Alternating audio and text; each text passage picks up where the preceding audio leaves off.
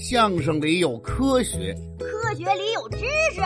每天一种超能力，跟嘉庆叔叔和大福一起听相声学科学。动物们听到大福要说话，都纷纷停了下来。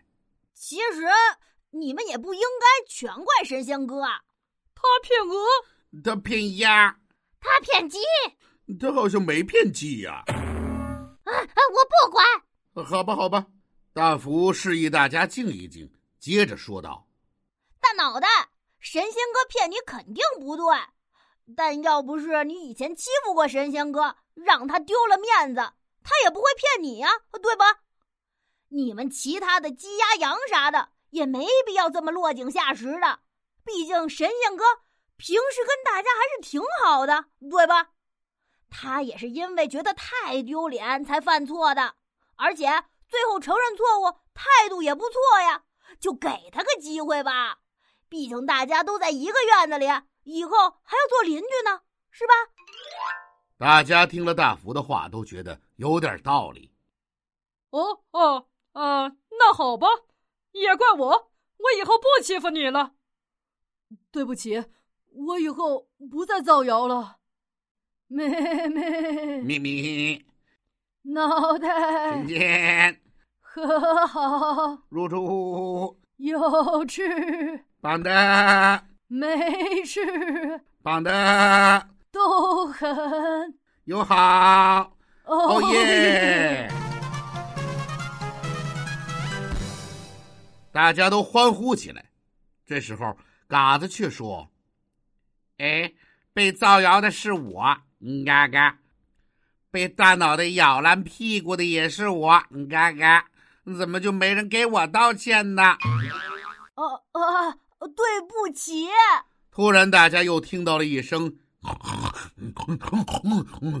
别吵了，还让不让猪睡觉了？”哦，我的第六个饭后回笼觉啊，都让你们给搅和了。大伙儿都笑了。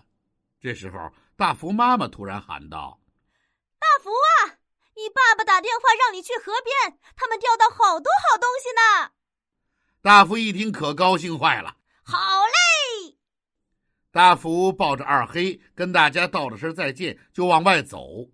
这时候，大福妈妈突然又喊了一句：“大福啊，你爸爸让你带一个小瓶子去，可能是要给你装点小鱼、小螃蟹什么的。”大福把二黑放回了兔舍，又在窗台上看到一个半空的矿泉水瓶子。啊，这瓶子里的水肯定放了太久了，都发黄了。那赶紧倒了吧！大福边走边顺着大门的院墙边缘把水倒干净，紧接着大福便飞也似的跑去了小河边和爸爸他们会合。到了那里一看呐。可把大福给乐坏了。大伯和爸爸已经钓了好多说不上名字的小鱼，中午可以美美的吃一顿熬小鱼泡大饼了。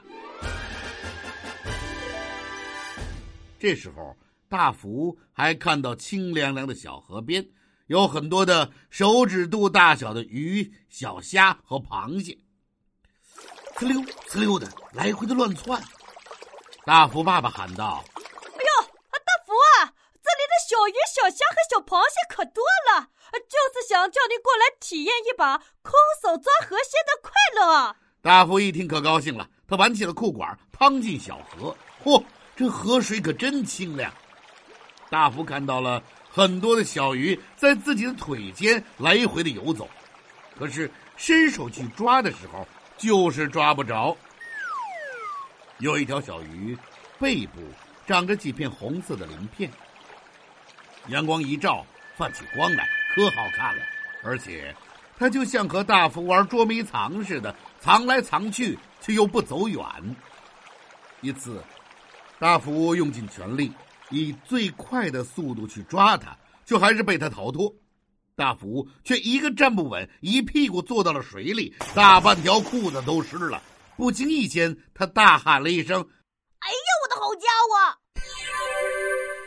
嘿嘿嘿嘿嘿嘿嘿，爱摔了吧？摔个大屁股墩儿。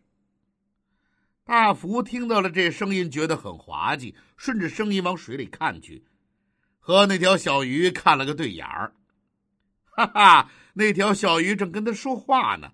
大福看了看，爸爸和大伯离自己比较远，应该听不到自己的声音，就说道：“小鱼，小鱼，你叫啥名字呀？”“嗯嗯嗯，名名字是啥？”“啊，名字就是。”就是你叫啥？我叫啥？嗯嗯嗯嗯嗯，我也不知道啊。听相声学科学，今日小贴士。今天的故事里提到了一条鱼，它的记性似乎不太好。这是嘉庆叔叔在创作时借用了鱼的记忆只有七秒的说法，但今天大福要告诉大家。这只是人的幻想，可不是真的。虽然鱼的记性确实不是太好，但是也绝不会只有七秒那么短。有科学家曾经做过实验，在一条很长的鱼缸一头射出一道亮光，在二十秒以后再在同一端释放点击，反复几次之后，当光亮再一次闪过之后，鱼们就会马上躲到鱼缸的另外一端。这说明鱼的记忆力还是很可观的。